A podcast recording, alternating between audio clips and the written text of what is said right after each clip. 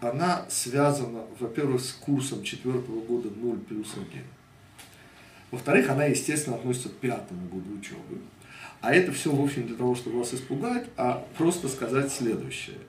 Если при первом прослушивании вам не удастся связать то, о чем я буду говорить, то не пугайтесь. Это действительно не простая тема. При всем при том, что интеллектуально все будет доступно уже с первого раза, а те, кто, естественно, владеют четвертым годом учебы и помнят содержание курса 0 плюс 1, у них, как и всегда, будет просто больше ассоциаций. Те, кто этого не знает, у них будет меньше ассоциаций. Это некое предисловие, и мы начинаем с вопроса, который действительно выглядит совершенно очевидным, простым, и задать его просто необходимо. Он связан с праздником Ханука, хотя урок вообще, собственно, не о празднике Ханука, как вы увидите. Но вопрос связан именно с праздником Ханука. В праздник Ханука, э, как и в любой наш праздник, даже вот эти Пурим и Ханука, которые не праздники, мы читаем отрывок из Пятикнижия Моисеева. И отрывок, который мы читаем в праздник Ханука, это приближение, которым был задействован Мизбеах, жертвенник, тогда в переносном храме, вот тот первого Нисана, того самого второго года исхода из Египта. И мы обсуждали причем в двух разных вариантах. Во-первых, был замечательный комментарий Рава Хирша о том, что они 12 раз приносят ровно то же самое. У нас было в этом комментарии объяснение, собственно, о чем идет речь. А кроме того, у нас был, с этого мы начинаем, комментарий совершенно другой, шесть повозок бытия. Наш урок называется «Шесть фургонов», и он принципиально идет совершенно не в сторону шести повозок бытия. Ибо вопрос, который мы задаем, и он заглавный наш вопрос, ветви, главы ветвей, как понятно, не последние люди в самом высоком духовном поколении Израиля, приближают, точнее желают приблизить, шесть не повозок фургонов, то есть имеется в виду совершенно такие закрытые и возможные к вот такому автономному передвижению. Шесть фургонов и к ним 12 быков. То есть каждые две ветви, мы совершенно не будем обсуждать, почему именно эти две. Вот не 12 фургонов, а 6 фургонов. Это уже вопрос. Ну, понятно, что речь не идет в кавычках об экономии. И в чем смысл такого приближения? Где здесь приближение? Что здесь вообще приближение? И это не мой вопрос. Мудрецы говорят, что уже э, в следующем, значит, у меня, понятно, все ходы записаны, значит, это э, Бемидбар 7, э, параграф 7, первый, второй, третий псуки говорят о приближениях, глав колен, которыми задействован, в общем-то, исключительное. Помните, никогда более не было этих приближений. Простите, это не прерогатива глав ветвей, а наоборот коинов, первенцев до этого. И вот они единственные, но зато первый раз, это радость, это вообще неописуемо, мир, говорят мудрецы, не вмещал эту радость, но наш учитель Моше, вот эту часть их приближения, были еще, помните, другие приближения, которые каждый из них в 12 дней и мы из-за этого не говорим Таханун в Нисане, все, что мы учили по этому поводу. Но наш учитель Муше отказывается, в Торе этого не сказано, сказано буквально уже в пятом посухе, вот после того, как они как бы приближают, сказал Всевышний, возьми у них. И вот здесь Мидраши приводит его, Мидраши, все его приводят, что Муше отказывался взять. А Всевышний сказал, возьми у них. Но вот это возьми у них, как оказалось, нетривиально, потому что ну, нельзя сказать, что наш учитель Моше, простите, не понимал или они не понимали. Это мы не понимаем, о чем, собственно, вообще идет речь. И напоминаем, что шесть повозок бытия как раз отвечала на вопрос, а, а что символизируют эти повозки? И помните, их неравномерное было распределение. Мерари, который связан с горечью, получает аж 4 фургона – Гершон, Геруш, Галут получает два фургона, а Кегат, извините, пользуется плечом и переносит все самые сутьевые вещи Мешкана на плече. Ну и мы знаем, что не он нес, а его несли, все это семейство Кагата, мы вообще не об этом. Вопрос, на который мы тогда не ответили, простите, поскольку не задали его тогда. А какой смысл вообще в таком приближении? Что это такое? Почему это вообще приближение? Как? Понятно. И Ханука, которую вот мудрецы велели читать именно эти отрывки о приближениях глав ветвей и то, что мы в конце сможем объяснить, причем здесь Ханука. С чего мы начинаем? Ответ, ну, с фургонов, собственно. А где у нас вообще появляются фургоны? И как это слово звучит на иврите? Слово агала нам очень хорошо известно. Потому что эгель, тот самый золотой теленок. Потому что слово, которое мы обязательно станет ключевым, игуль, круг. Ну, по сути, колесо имеется в виду. И первая сноска Рава Мойши Шапира, а этот урок весь целиком построен только на его идеях. Первая э, его ассоциация, где у нас появляются, простите, эти фургоны. И ответ – это фургоны, которые присылает Йосеф – своему отцу Якову, и замечательно важный комментарий, который у нас был, что только увидев фургоны, которые прислал Йосеф, ожила душа Якова, я прямо цитирую, ватихи, то есть он ожил, по сути. И все, что мы об этом говорили, скажем немножко больше и глубже сегодня, что очень важно, что там, тамошний комментарий у нас был на тему, конечно же, Эгла Аруфа. То есть корова, помните, годовалая, которой пробивали затылок, когда находили труп в поле. И мы там объяснили вот эту связь в двух словах. Йосеф, оказавшись в Египте, труп в поле, да, вы жертвой пали в борьбе роковой с материей, с материальным миром. Клоака тогдашнего мира. И не в том, конечно, дело, что Иосиф сомневался, и не дай бог, может, братья ему лгали, что Иосиф не жив. Но суть, конечно же, была в том, что он Йосеф вопреки Египту.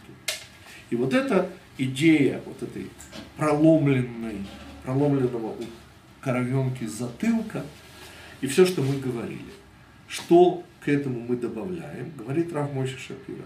Оказывается, есть другой вариант, что последним уроком Яакова, который он преподал своему сыну Йосефу, прежде чем послать его братьям Шхем, вот был тот самый урок про шесть фургонов. Значит, еще раз, есть два мидраша. Один говорит, что последний урок был, это Эгла Аруфа, то есть это труп в поле, и все, что мы учили на эту тему. О сохранности Иосифа. Совершенно нам сейчас это не нужно. Но есть другой вариант.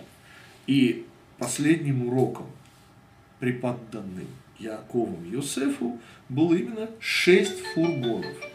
Теперь, шесть фургонов, понятно, это то, что будет значительно. Но мы говорим об идеях Торы, которые преподавались и учились нашими працами и ветвями – то есть этого вопроса у нас нет. Откуда, простите, речь же идет о том, что будет. Речь идет об идеях. И незыблемые правила от Рава Мойши Шапира. Если одно и то же событие объясняется двумя разными мидрашами, то это один и тот же мидраш, просто с разных сторон. И в данном случае у нас слово эгель, эгла и агала повозка. И шесть фургонов с одной стороны – и вот это самый эгла аруфа, то есть корова с пробитым затылком. И понятно, что самое первое, давайте это соединим, это как раз самое простое во всем этом уроке. Еще раз, мы объясняем, каким образом и где у нас, собственно, появляются э, фургоны, в нашей Торе. Чтобы понять, а что это за приближение глав ветвей, и причем здесь Ханука будет. Это в конце появится Ханука. Но, во-первых, мы пытаемся понять вообще, о чем идет речь. В чем смысл такого приближения? Что хотели главы ветвей? И наша первая ассоциация, точнее, Равмой Шапира, Зихмамот Вадик Лебраха, речь идет о тех самых повозках, которые были последним уроком, с которым Юсеф уходит в Галут, а вслед за ним идем в Галут и все мы. И вот этот последний урок и наше обычное э, восприятие Эгла Аруфа, вы жертвой упали в борьбе роковой с материей, Юсеф сохранил себя в Египте, вот этот последний урок был выучен, и мы смогли спуститься в Египет и не раствориться в нем. Но шесть фургонов, с какой стороны? Какой стороны, простите, шесть фургонов говорят о сохранности, о способности сохранить себя в Галуте. Вообще о чем идет речь? И нам придется двигаться в сторону, конечно же, идеи вообще колеса. Нам придется понять колесо. Теперь, господа, мне нужен первый закон Ньютона, по сути. Представляем себе бесконечную плоскость и колесо. Без вопроса, кто придумал колесо. Просто колесо. Теперь толчок в любую сторону так, заставит это колесо двигаться равномерно, без... Почему колесо будет двигаться? Ответ элементарно простой. Оно так устроено, господа, и потому я взял эту бесконечную плоскость, что у него одна точка касания. Что, даже без особого знания физики, понимаете, у него есть вес, и любое направление, оно возможно для колеса, и оно начнет двигаться далее само по себе. То есть достаточно дать ему начальный импульс, и из-за притяжения, то есть оно будет крутиться. Вот я извиняюсь на уровне физики, надеюсь, что все нормально, простите за дилетантизм. То есть идея колеса – это удивительная идея, движение, которое когда-то было вызвано, но продолжается само по себе. Повторим, колесо – это движение, вся идея колеса в этом, которое, в общем-то, само по себе. И отсюда элементарная ассоциация Равмой Шапира. Колесо – это само собой не требующее вмешательства. Это, следовательно, это заданность. Это просто заданность. Что еще очень интересно, что в трактате Сута, я снова всех адуах записаны, а, нет, Сута это у меня будет дальше, а сейчас мы говорим о трактате, слушайте, это не важно на самом деле. Да, что? Маленькое дополнение. Да. Колесо это минимальная а, площадь э, соприкосновения. Минимальная, Минима, точка. минимальная точ, точка, Одна точка всего, соприкос, да. сопротивления. То есть э, колесо, э, еще говоря... Ну да, то есть кроме веса, в наше еще колесу не может мешать поверхность. Дело не в том, минимальном. Мы контактируем с галутом минимально. Э, это я не сказал насчет контакта. Но если вы говорите о, о колесе, то ничего нет. Напрашивается... Колесе я говорю только в одном контексте. Мы говорим о движении заданном и продолжающемся не потому, что толкают, а потому что один раз толкнули, а теперь ну, да. он крутится да, само да, себе. Равномерное, равномерное движение. Именно так. Тому я вспомнил первый закон Ньютона. Мы говорим снова о заданности, о заданном движении. Но мы же, и, мы же и, действительно и, не, и, не принимаем и, все законы э, Говорит Рав Мойши Шапира. Господа, отсылка идет в недельной главе Нох. Оказывается, о чем я не знал, и как всегда приятно белое пятно в туре заполнить. Сказано у нас в недельной главе Нох. Вот там после потопа Всевышний, новая земля, Нох, будущее человечество. И Всевышний говорит удивительную вещь, что цитирую, а, где у нас? Вот. Это Берешит 8.22.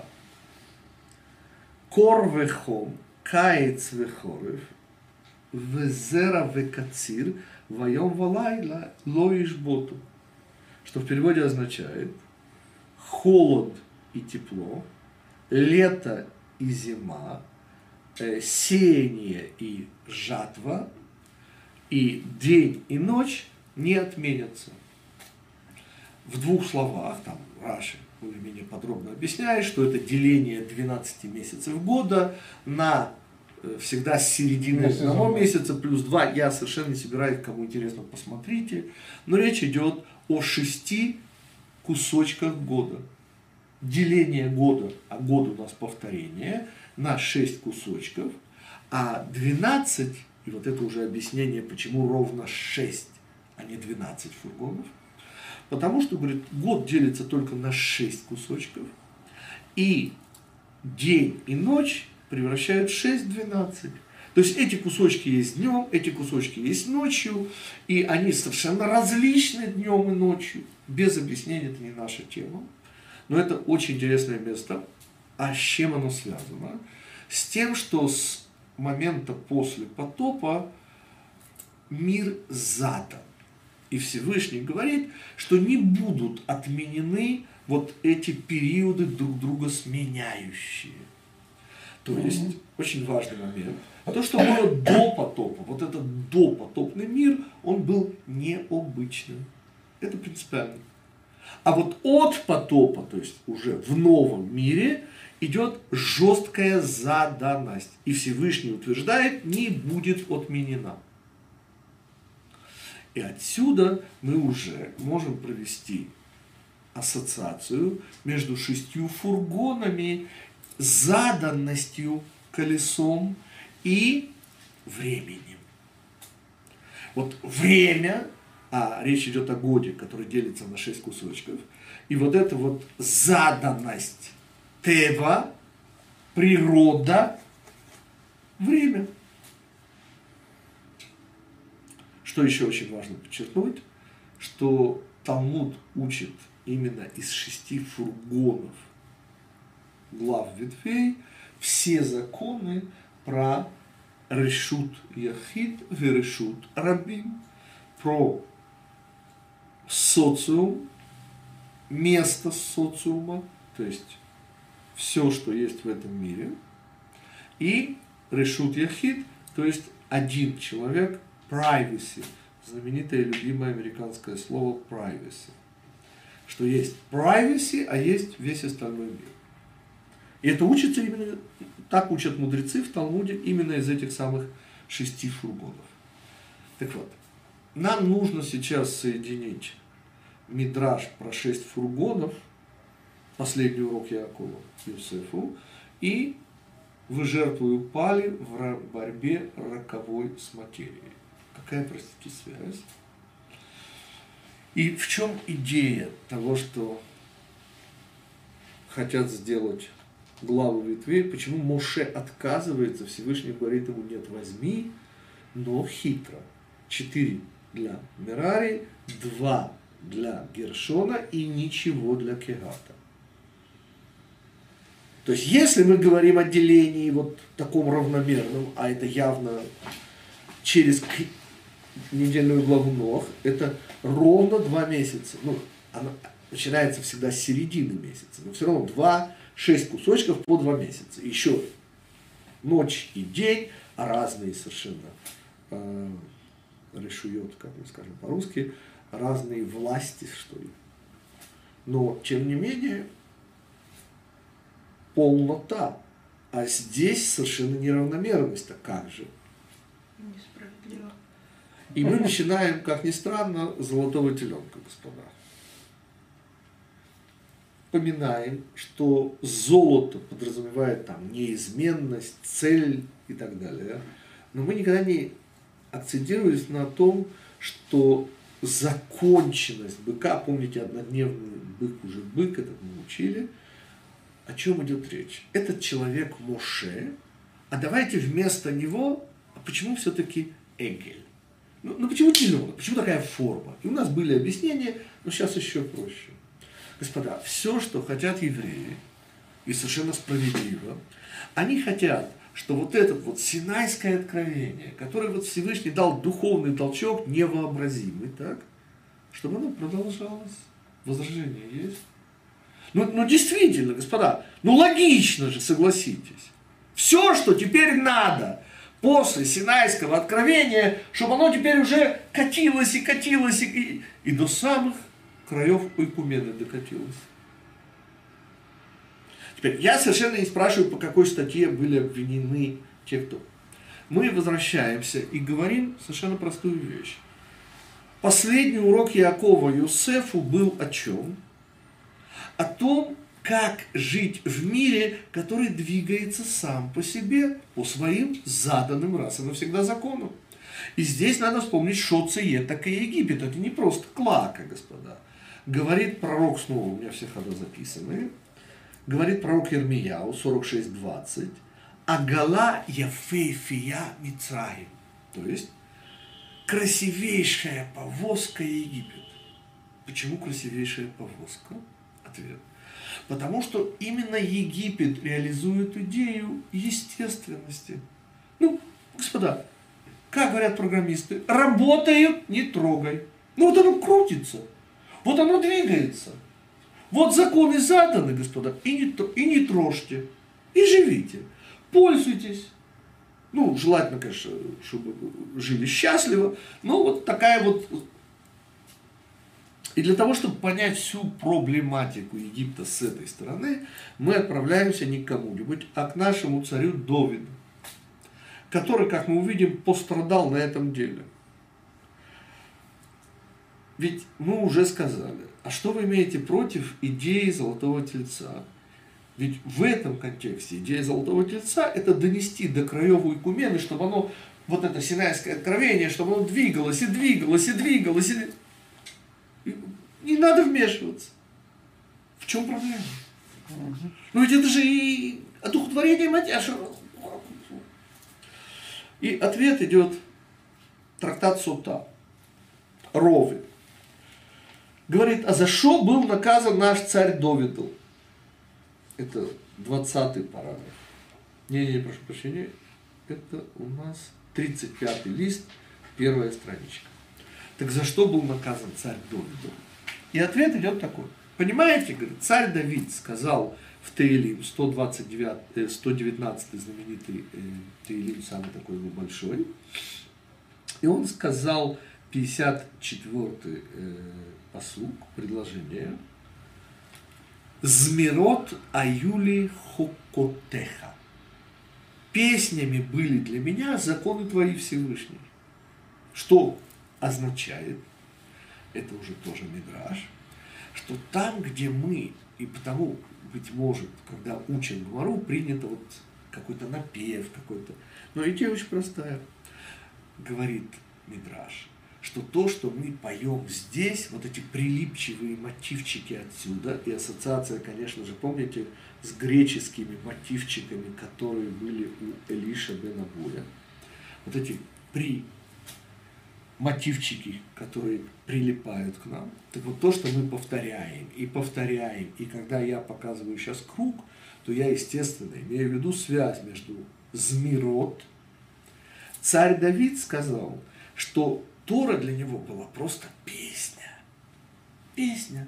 А песня, как вы помните, у нас это круг, шир. Нет, конечно, используется другое слово, змирот, но нам сейчас это не принципиально. Итак, сказал царь Давид – что, конечно же, и говорят об этом все мудрецы, ну, тот, кто не повторяет, например, говорит э, кто-то, ну, кто-то из них говорит, что тот, кто не повторяет, подобен тому, кто сеет и не, ж, не, жив, не собирает урожай.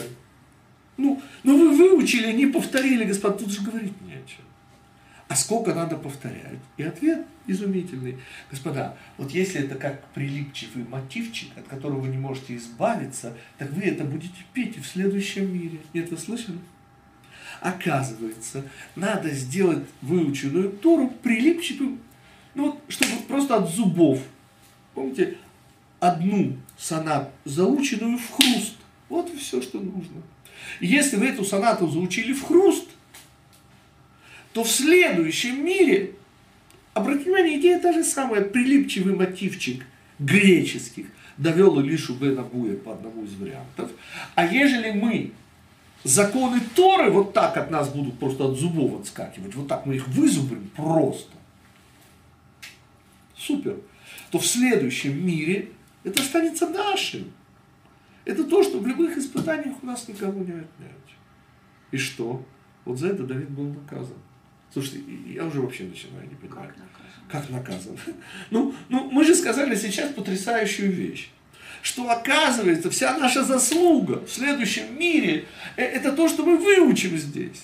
А выучить здесь, э, это чтобы нам песни, чтобы, чтобы вы это просто пели просто. Это сказал царь Довид, за что и был наказан. В смысле, за что? И продолжает Ровы. Это не я, господа, это Ровы, простите, это Амура, один из самых-самых первых. И он говорит, ну как же, говорит, Довидов ошибся, сейчас, сейчас, не знал, что его сын, ну это будет через там, 40 лет после смерти Давида, но неважно, написал в Мишлей, то есть через, через 40 после смерти Давида. Цитирую вам, опять же, у меня все хода записаны. Эм, так, где у меня? Да. Хатаиф эйнеха бо вейнену. 23, 5, 23 параграф, пятое предложение.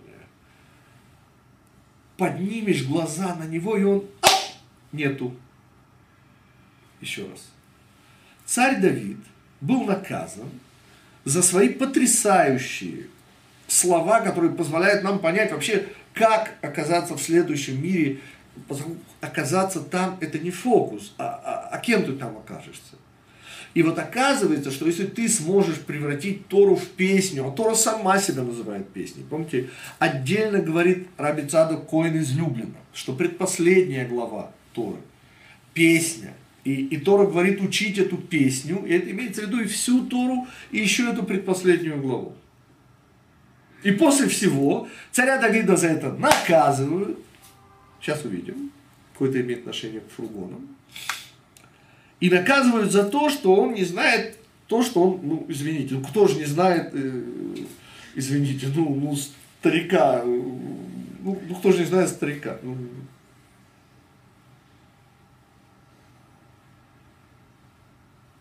Ведь старик Крупский, ну как же, как же, не знать старика Крупского. Не помнит старика Как не помнить старика Крупского. То есть, ну, ну как это он не помнил то, что сказал его сын там через 40 лет в Мишлей, что и поднимаешь глаза, и вот ее нет. О чем идет речь? О, сейчас по чуть-чуть. Господа, очевидно и понятно, что нам нужно подставить, чтобы вообще разобраться в этой ситуации, категории 0 и 1 цель и средство. И все, что мы об этом говорили в курсе 0 плюс 1. Время и место. Те, кому проще, время и место. Напоминаю определение наших мудрецов. Что такое время? Движение и место. Акцентируемся на слове движение. Вот эта заданность, вот эта несменяемость, вот эти чередующиеся шесть Э, кусков года, ночью отдельно, днем отдельно. Это природа, это красота Египта. Что было, снова слово красота, подходящесть, как мы всегда учим, что было в Египте? В чем Египет был красивее всех? Ответ. Египет был красивее всех в направленности, естественности, в использовании всего заданного. И потому Египет и говорил, а зачем мне Всевышний, говорил фараон от имени Египта, а зачем? Господа, зачем все эти неожиданности, зачем все эти ломки, какие-то чудеса, господа, вот есть законы природы, давайте их пользоваться. Кто их задал, это сейчас не принципиально. Вы живете сейчас, одного живем. Ну, египетскую философию вам излагать не нужно. Философия круга. Но мы только что сказали, что круг, это же потрясающе, это, это то, без чего меня в следующем мире, не дай Бог, если у нас не будет вот этих песен, которые не будут сходить с наших уст, если мы не вызубрим нашу Тору, так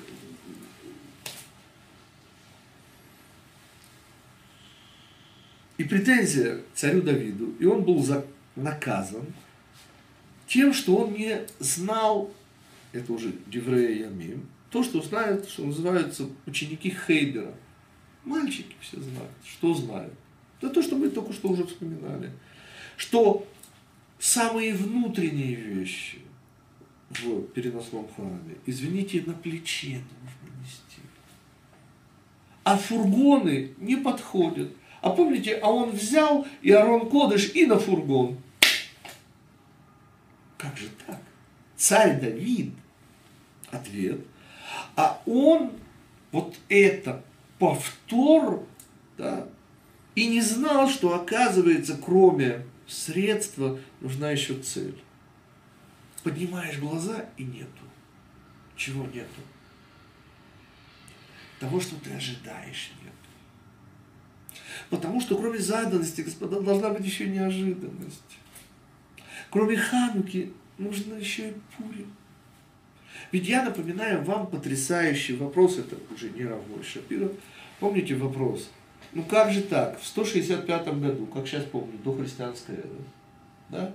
наши победоносные евреи в главе с Иудой, помните, заходят в храм, все очищают, и все прекрасно, и чудо, чудо, чудо. После чего война длится еще 23 года. Погибают все братья Маковеи. Один из них, Шимон, после победы уже. И только в 142 году Всевышний делает маленькое чудо, совсем мизерное. Да? Ну, маленькая гражданская война у селевкидов, два претендента на престол, ну, вам же не нужно объяснять, вы же не первый год живете на земле. И маленький вопрос, который я тогда задал, простите, а слабо было Всевышнему это сделать в 165 году? И не портить евреям жизнь. И чтобы не лилась вот эта кровь еврейская. Не только братья Маковеи, простите, там кровь лилась кровь. 23 года кровопля... За собственную землю. Никакая не захватническая война. И мы победили, слава Богу. Но почему? И там есть целый-целый ответ о чуде во времени и чуде в пространстве о противостоянии Пурима и Хануки. Но нам для нашего урока что нужно? Что не понял царь Давид? И снова, не дай Бог, не в смысле, что он это не знал. Всегда выбор, господа, да, он между средством и целью. Между подвигом или продолжением мерлизонского полета между заданностью, которая безумно важна, без которой нельзя, это определил сам Всевышний, и, и чем, и, и, и неожиданностью. И понятно, что нужно и то, и другое. Вот когда и сколько. И вот это то, что инкриминируется царю Давиду. Он акцентировался на повторении. Оно безумно важно. А наш учитель Муше отказывается принимать. Почему? Господа, ну что плохого в золотом теленке снова? Ну вы понимаете, вы, вот это синайское откровение, и теперь оно, оно идет, оно распространяется. Ну, колесо на иврите, я, конечно, намекаю, галь-галь.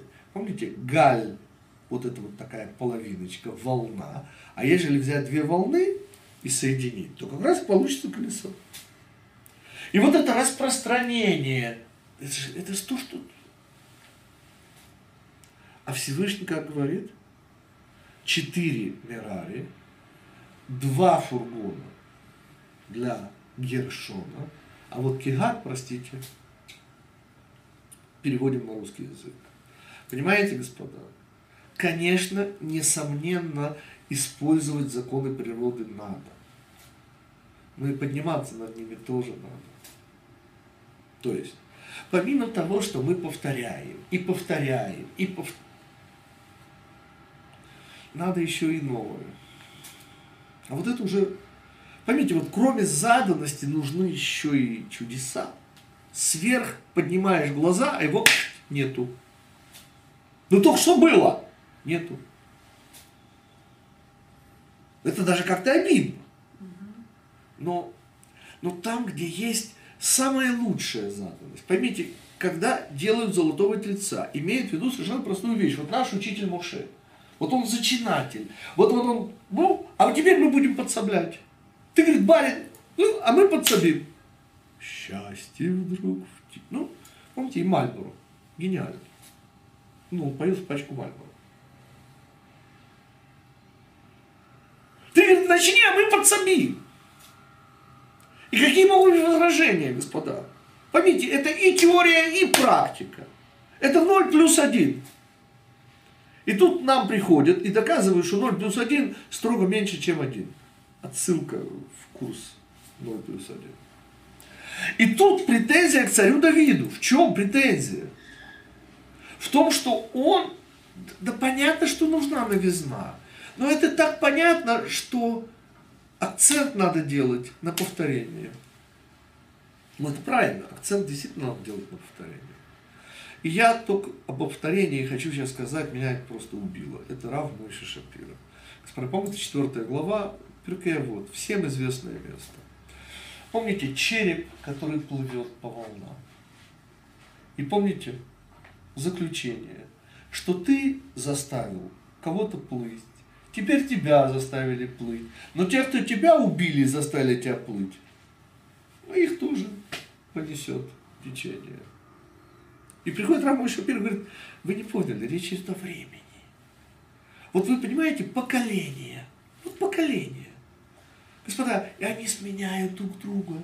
И каждое следующее, да, оно убивает предыдущее. Он занимает его место. С тем, чтобы потом его место заняло следующее поколение. И это грустно. При каком условии?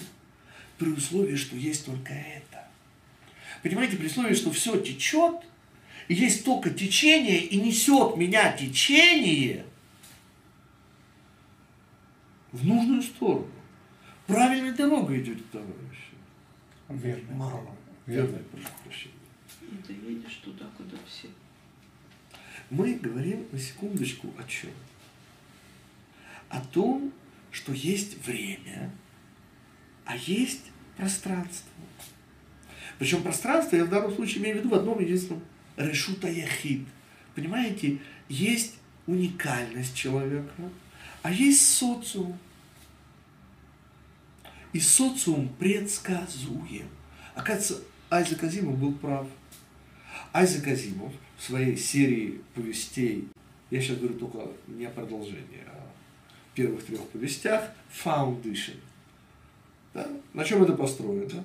Галактическая империя, которой предстоит распад, а потом упадок и так далее. И гениальный ученый строит психоисторию, которая, по сути, предсказывает массы. А дальше он создает кризисы, из которых есть только один выход, и направляет вот эти все массы, куда ему нужно. Ну, то есть побыстрее к хорошей, замечательной цели. Господа, но это как Всевышний управляет. Мне сейчас это не важно. Что важно? Что оказывается Ханука при чем? Сейчас мы будем все понемножку вещи соединять. Нам еще осталось дообъяснить, простите, какая связь между вы жертвой упали в, рабе, в борьбе роковой с материей, Египет, с Мидрашем про шесть фургонов, потому что, по крайней мере, идея наших глав ветвей уже понятна. Что хотят главы ветвей? Ровно того, чего хотели создатели Золотого Тельца. Но в отличие от создателей Золотого Тельца, Всевышний говорит, возьми у них, но с поправкой. Понимаете, что они хотели? Элементарно. Господа, вот эта радость, которую не мог вместить мир, вот это задействование, вот это задействование мешкана, вот это первое, понимаете? Вот отсюда начинается духовное изобилие, влияние на этот мир. Что надо сделать? надо донести до краев, надо на колеса поставить, вы слышите? Надо вот это духовное влияние поставить на колеса, оно покатится, покатится. Возражение есть, угу. ответ у Всевышнего есть. Угу. Слышите? Есть вещи, которые не катят. Ну, вообще не катят. Вот поднимаешь глаза, нету. Вот только что было. Поднимаешь глаза, нету. Ну, когда я говорю поднимаешь глаза, я имею в виду, понятно, в какую сторону поднимают глаза. И оказывается, вот это сочетание заданности и неожиданности делается вот так, как мы объясняли в уроке «Шесть повозок бытия». Вот четыре идет Мирарей, два. О чем забыл Давид? Понимаете, претензия к Давиду. Ну как он мог забыть, что самое сокровенное нельзя ставить на фургон, на телегу? Что самое сокровенное, оно не катит. Ну, в чем в кавычках претензия, господа, к Давиду? В кавычках снова. Понятно, что Давид абсолютно правильный. Он, он выполнил работу средства. Ну, он сказал, что надо повторять, повторять, повторять, повторять. Что он не прав? Ответ, конечно, он прав. Только если вы будете только повторять, ну, помните, я всегда рассказываю, мне так приятно вспоминать, если бы вы знали, сколько за мою почти 30-летнюю карьеру, сколько раз мне задавали вопрос, а где это написано? И понимаете, за всю мою карьеру один раз, три года назад, только одна дама из Алматы задала мне вопрос, слушайте, говорит, Равнитик, а вы что, только идеи мудрецов повторяете? А что, говорит, своего вот... Ну, такой вопрос могла задать, во-первых, она не еврейка, во-вторых, очень интеллигентная женщина и пожилая. Это очень такой вот только вот это сочетание, по вот этих трех факторов и дало вот этот, детонировало этот вопрос. Ну, вы представляете, какой-нибудь Литвак бы услышал, он просто бы там поубывал бы. Ну, потому что... Ну, ну, да, можно сказать. Ну, я сказал немножко по-другому, неважно сейчас. Я ее отослал просто книги «Охота на иллюзии» и, и так далее. Мы говорим совершенно о другом.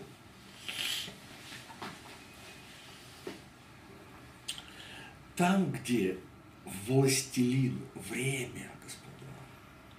Там нет выбора вообще. Там не говорим о социуме, помните, что говорил Равашлак? Что весь выбор человека – это под влиянием чего мы себя ставим. Потому что социум нас определяет. А выбор где? Выбор где? Ответ – изменять надо окружение в лучшую сторону. Ставить себя под влияние еще более высоких вещей. И все, что мы об этом говорили. И вот здесь и появляется возможность соединить в жертву упали в борьбе роковой с материей и шесть фургонов. Понимаете, там, где вы ограничиваетесь заданностью, она потрясающая, эта заданность. Ну, господа, ну повторять идеи наших мудрецов, ну, ну вы что, а, а что бывает еще что-то? И ответ, э, он очень-очень интересный. Получается, что вы можете оказаться в следующем мире да, кем? Повторялкой. Автоответчик. Ну, я не хочу так говорить, извините, это уж совсем жестко. Но я сейчас хочу сказать следующее. Понимаете, господа, вот для чего есть новые поколения? Ну, зачем нужен ГИТИК, если был Рамов и ну, ну, при всем уважении к ГИТИКу, ну, ну, извините, ну что это такое? Ну, даже не смешно. Зачем мы вообще все нужны? Что мы здесь делаем, простите? Ответ Тору нашу доносим. Ответ не только. Понимаете, ведь слова, которые я сейчас произношу, они же никогда раньше не звучали. И при том, что я повторяю вам идеи Рав Мойши Шапира, поверьте, что это не только Рав Мойши Шапира. И поверьте, что Рав Мойши Шапир апеллирует вообще, использует совершенно другое. На чем я сейчас хочу акцентироваться? Когда мы говорим о красивейшей повозке Египта, пророк Ирмияу, мы говорим о удивительной, э, абсолютной заданности то есть Египет – это само совершенство использования.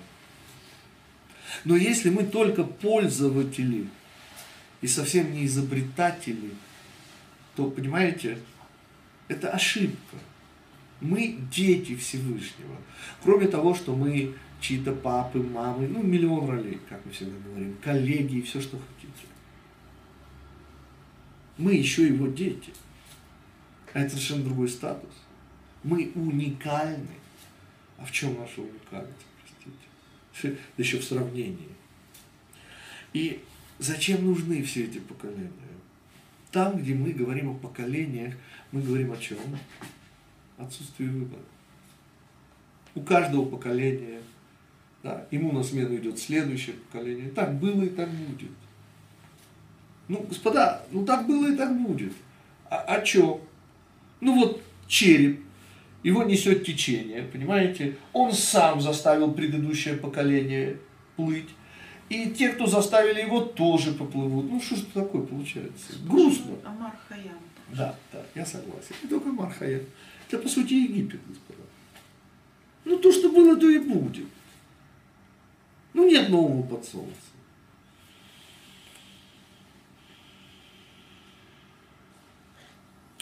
Так вот, идея места. Идея решута яхид. И вот здесь появляется Ханука. Это потрясающе. Значит, во-первых, Масехе Цуфрим, Ханука, как вы знаете, не появляется. А вот Тартат Цуфрим объясняет. Это уже уровень Аллахи. Как ставится Ханукия? Ответ. На выходе в Решут Гарабин, то есть на той самой двери, что ведет уже из вашего privacy в навколышный свет, Решута Рабим, то, что Рав Мойши Шапира, а я вслед за ним, ассоциирует именно с идеей времени, социума, движения, заданности, несменяемости. Вот там, на границе, справа Мизуза, а слева Ханукия. Напротив Мизузы, всем известно. Но что здесь хотят сказать нам мудрецы? Что есть две задачи и два вектора направления. Понимаете, на выходе у вас мезуза слева. Но знаете, что я хочу сказать? Что на входе она таки будет справа.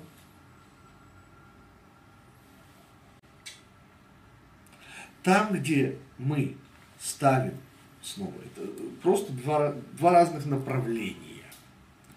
То есть Мизуза у вас главная на входе, я по-моему сказал наоборот. Мизуза у вас справа на входе. А следовательно, Ханкия у вас на входе второстепенно. Но зато на выходе будет точно сюда наоборот.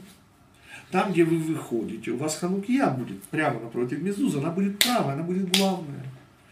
То есть, что хотели главы ветвей и почему мы читаем это в Хануку? Что такое вообще праздник Хануку? Что такое чудо во времени? Ответ чудо во времени – это заданность, придуманность всего Всевышнего. И время, оно, конечно, скрывает. Сама идея времени, это же мы учили. Сокрытие, расстояние между действительным и желаемым. Это сама возможность выбора.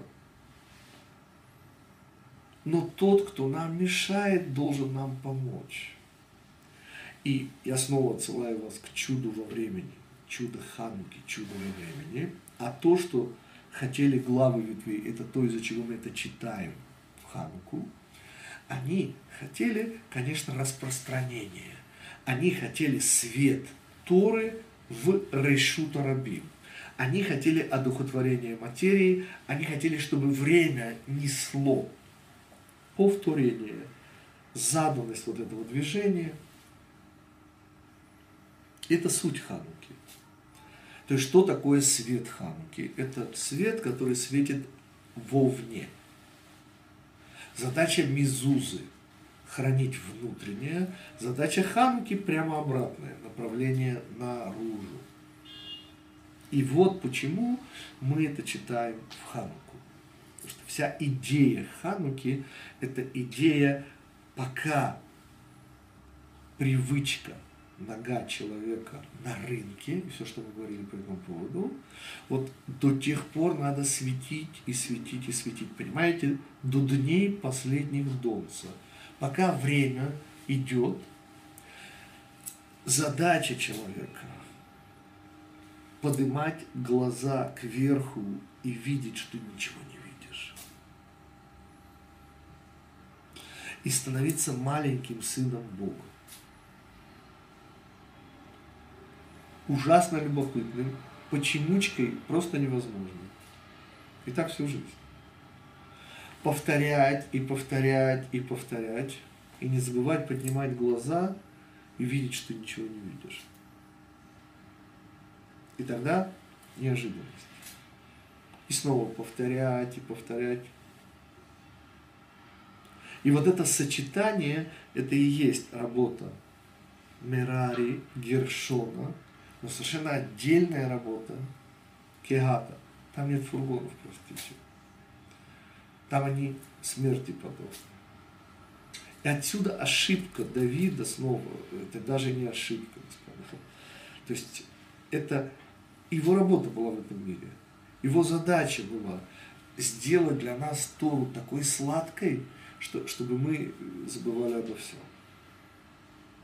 В чем проблема со сладкостью Торы? В том, что горечь очень нужна. Вот это понимание, что ничего не понимаешь. Вот это ты понимаешь глаза и нету.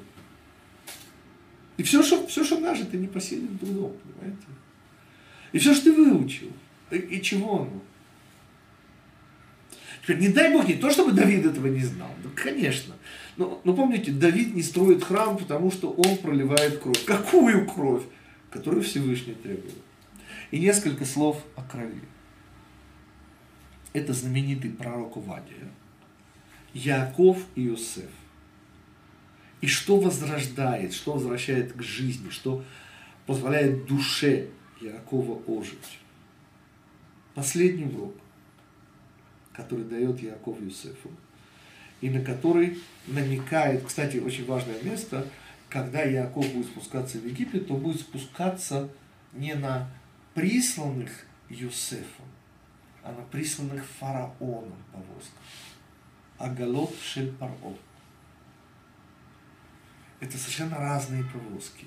Что такое Юсеф? Что Юсеф добавляет к Якову? Почему так было важно, чтобы Иосиф отправился в Египет до всех? Ответ изумительной красоты. И будет э, Яков, дом Якова, огнем, а Йосеф язычком пламени, а Исав, как известно, соломой той самой Соломой, которую задавал вопрос Ицхаку, нам сейчас это все не важно. Нам важно совсем другое. Задает Рамыш вопрос. Простите, а, а в чем разница между язычком пламени? Ну, он не знал из физики, не знает, там на самом деле температура выше, там где язычок. Ну, это не Бог важно. Но он говорит удивительную вещь, что вообще-то пламя, оно сжигает, но только в том месте, где оно находится. А язычок пламени – это уже движение.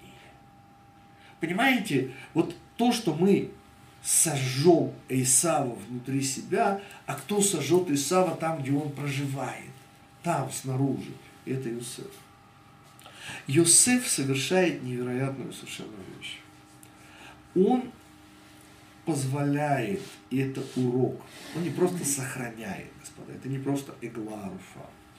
Он позволяет увидеть внутри времени, внутри заданности, внутри Египта увидеть Всевышнего. Рав Мой Шапира задает вот этот вопрос, он, конечно, очень удивляется. Но мы живем в поколении, господа, где э, мы понимаем, что такое Египет. Ну, интернет. Вот интернет, Египет более-менее. Каждый получает на своем уровне, что хочет. Вот, вот что хочет. Хочешь быть буденым, хочешь лошадью. Что угодно. Помните слово э, самое низкое, которое мне известно в силу моей врожденной интеллигенции, зоофилия.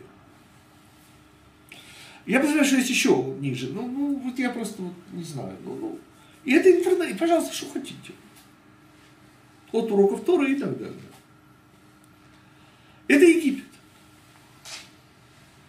Но представить себе, что в Египте можно не просто сохранить себя. Ведь идея же не в сохранности, поймите. Ну какой смысл идти в Галут, если в конце Галута окажется, что, что вы себя сохранили. Так и не шли бы в Галут. Так и... А где дивиденды? И вот этот дивиденд – это язычок пламени. То есть, оказывается, время и движение можно использовать. Использовать не только для повторения, а увидеть того, кто задал это движение, кто стоит за временем. То есть то время, которое мешает видеть Всевышнего, оно должно в конечном итоге помочь его увидеть. И для этого требуется вся жизнь. То есть вот это вот то время, которое дает нам уходить, и, и вслед за нами приходят следующие, и вот это вот, и на самом деле то, что есть неожиданность. Так, смотрим, господа, не забыл ли я чего. Давайте повторим. Наш первый вопрос был, а какой смысл вообще в этих шести фургонах? Что хотят сделать? И ответ, как ни странно, это ровно та же самая идея, что в «Золотом теленке», только это уже идея внутри храма. Помните, взамен золотого теленка Всевышний дает храм, исправление золотого Идея та же самая. И приходят и приносят шесть фургонов, и Моше не хочет брать. Потому что Моше, как и всегда, еврейская мама, он, как и всегда, боится за своих детей. Поймите, если все будет накатано, не дай Бог. Что говорит Всевышний? Нет. Нужно и время, и пространство. Нужно и ноль, и один. И кегат, тот, кто самое сокровенное, господа, оно не может стать привычным. Потому что основная проблема человека – мицват анашим мелумада – привычность. И мицвод становится привычным. То есть для чего мы собираемся? В чем смысл такого урока? Ответ, конечно же, взрыв, конечно же, бомба, конечно же, неожиданность. Задача кабалы, задача таких уроков снова вернуть нас в наше естественное состояние ребенка Богом, маленького ребенка. Почемучки. Поскольку если наша жизненная работа сведется только ко времени, то во времени, снова повторяю, нет выбора. А выбор – это то, что делаешь ты, то, что уникально, то, что privacy, то, что решута яхид. И задача Хануки да, – светить до дней последних донцев. Но есть еще и место. И это место, помните, кувшинчик и все, что сейчас не хочу это повторять. И таким образом у нас появляется ответ. В чем смысл шести фургонов? Конечно же, идея использования времени в мирных целях творения. Как Всевышний поправляет, самое сокровенное, это то, что говорит царь Шломо, это то, что в кавычках меняется в вину царю Давиду. Как же он это Ответ, у каждого своя работа, простите. И Давид был средством, но не дай бог не за счет цели. Мы говорили, помните, он и арфист, и он же победитель Голиата. Ну Цель средства. Он и то, и другое. Но, господа, он 0 плюс 1. А 0 плюс 1 строго меньше, чем 1. Это не арифметика, это целый курс из этого что в данном случае царь Шломо получается? Да, царь Шломо получается один. Тоже ведь не один? Нет, не дай бог, я сейчас говорю в этом контексте. А. В контексте сказанного царем Шломо, он как бы вот в этой фразе акцентирует нас на том, чего нет, чего у нас нет, чего мы не есть. Понятно, что нужно то, что мы есть. Ну, то есть партия сказала, и комсомол будет есть контакт. Угу. Нужно есть. Но кроме того, нужно еще и не есть. Могу копать, могу не копать. Есть под языком, есть над языком. Есть работа по открытию, есть работа по сокрытию. Есть privacy, а есть социум. Это две разных работы. И смысл назначения такого урока, это, конечно же, то, из-за чего нужно учить Кабалу. Эти уроки, их задача пробуждать аппетит, аппетит, чтобы появились вопросы, а почему, а для чего, а, а, а я зачем? И все-таки соединим эти два мидраша. Игла Аруфа и шесть фургонов. Мы всегда, и, не дай бог я не отказываюсь, рассматривали мидраж о пробитом затылке коровы, как жертву упали в борьбе роковой. Но, господа, я сейчас хочу вспомнить про шок. Это же шокотерапия. Понимаете? Вот это годовалая телица, из которой молоко, мясо, телята, ну, которой еще ярма не было, она еще ничего... И вот ее, это шокотерапия, господа. А что такое шокотерапия? Поднимаешь глаза кверху, ну только что было, и ничего нету. То есть эти два мидраша говорят все-таки об одном и том. Шесть фургонов Киат не получает. Вот это самое сокровенное. Фургоны нужны, колесо нужно, повторять обязательно, без этого ничего не будет. Без заданности. Но и ровно так же ничего не будет без неожиданности. И вот это уже соединение двух этих мидрашей. Это, конечно же, об одном и том же, но с разных сторон. Последний урок Якова реализован, то есть что оживляет Якова, Юсеф это делает. Он это делает в самом невозможном месте мира. То есть он делает внутри времени, он делает место для Израиля. Это невероятно. Господа, 200 лет евреи. Рамой Шапир говорит вообще, ну простите, но египтяне были ну, не самые красивые люди на земле. Это сказано конкретно, они были потомки Хама. Ну и цвет кожи у них я, не дай бог, не расист не Рамой Шапира. И тут приходят евреи. И в особенности, что я помню вам, а, так это евреи. И понимаете, я не говорю про наших проман, но и остальные были так, чтобы... И чтобы 200 лет, и один раз за 200 лет, и то случайно, помните, дивы, все, что мы учили. Как это может быть? Ну как это может быть? Если для них оргия это как комсомольское собрание, и тут и это рабы рабов, абсолютно бесправные, что что происходит?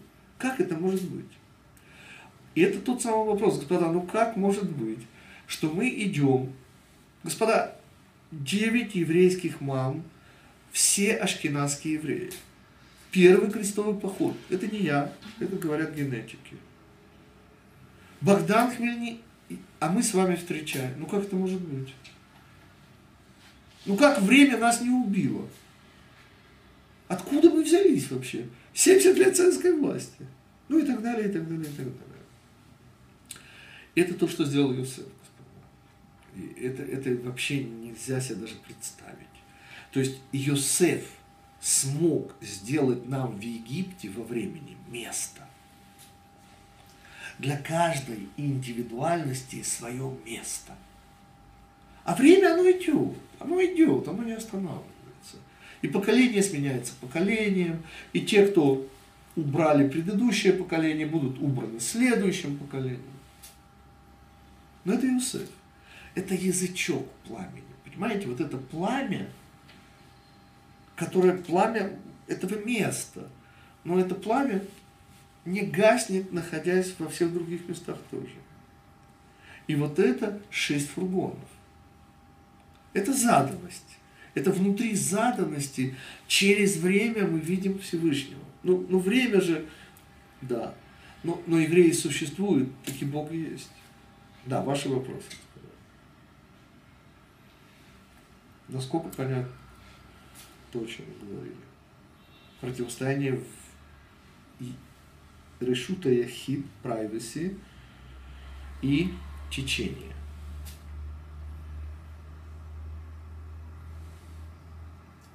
То есть в данном случае решута ехид – это место. Конечно. Ну, Не личность. Только в нашем, смотри, еще раз. Почему в шаббат, извините, можно перетаскивать мебель? Что такое? Но не дай бог вынести даже не мебель, а что-нибудь за порог, кто вы чего? Это же опустошить шаббат. Ну, понятно, что если нет и рук. Ну. А откуда, в чем, в чем идея? В чем разница? И ответ, здесь выбор, а здесь заданность. Здесь неожиданность, а здесь предсказуемость. Здесь социум, а здесь личность. И я должен быть частью социума. А иначе какой же я еврей? Но я должен быть вопреки социуму. Я должен быть при этом личностью. Как электрон просто. Ну, Это, уже Гейзенбергу не ко мне. Да, Простите. Да, еще вопросы, господа. Ну, просто у нас очень узкая аудитория, и я понимаю, что те, кто будут смотреть, у них-то вопросы будут, но тем не менее их можно прислать. И, и вообще мы сейчас собираемся даже понемножку начинать, э, я сделаю рекламу. Ну, Попробуем, не знаю, что у нас получится, но попробуем собираться. Вот, э, благодаря интернету и программе Zoom будем собираться коротенько на 40 минут и попробуем какие-то вещи обсуждать. Из того, что не дает спокойно жить, естественно. Окей. Все, мы завершили. Я просто постскриптум э, хотел бы связать э, вами увиденное и услышанное совершенно таким вроде бы не связанным комментарием, литовский комментарий о годе рождения нашего праотца Авраама, 1948 год, и только литовцы могут задать этот вопрос, простите, но 2000 лет Торы начинаются именно с Авраама. А Аврааму до 2000 года прожить нужно 52. Так что здесь произошло? И в двух словах, потому что полный ответ у нас есть там, где он есть, а здесь, в контексте нашего урока, 48 лет, как вы знаете, Авраам противостоит всему миру.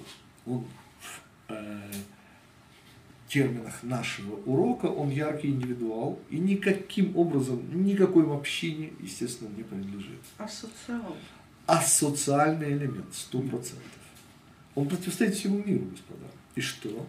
И говорит вот этот литовский комментарий, что оказывается у него была крупная проблема с преподаванием Торы. Для того, чтобы начался вот этот период двухтысячелетней Торы, ему нужен был социум. Он должен был преподавать эту Тору. Причем не один год. Вот в 48 он достигает уровня преподавателя Торы. Это, конечно же, мемхет мох, разум, 48. Но и ему требуется это три года, то есть постоянство преподавания Торы, и только на четвертый год начинается эпоха Торы. То есть ему приходится на пустом месте создавать социум, делать души. У Асанны Фашот вместе со своей женой Сарай. По одному, Господа, да? снова, э, мы не идем сейчас в эти объяснения, мы говорим только совершенно удивительную вещь, что оказывается индивидуальность без повтора, без заданности тоже не катит. То есть нужны обе вещи. Нужно, конечно же, Тору учить и обязательно, ничуть не менее важно, преподавать. Но одно без другого не бывает. Потому что что вы собираетесь преподавать, если вы сами ничего не учите? То есть, если вы не являетесь индивидуальностью, то как же вы, то что же вы, неужели вы только перепеваете чужие напевы? А где ваши слова? А где ваша яркая индивидуальность? Но в обратную сторону тоже не работает. Если вы только яркая индивидуальность, а не преподаете, то кому вообще нужны, простите? Ну, все, что мы всегда об этом говорили. Окей, просто это добавочка, которая позволяет капельку вышесказанное перевести в плоскость практики. То есть, а какой практический вывод? Ответ, господа, нужно Тору учить, ну это и так всем понятно, а еще, что куда менее понятно, преподавать. Потому что только преподавание является повторением. Окей. Добавку закончили, да.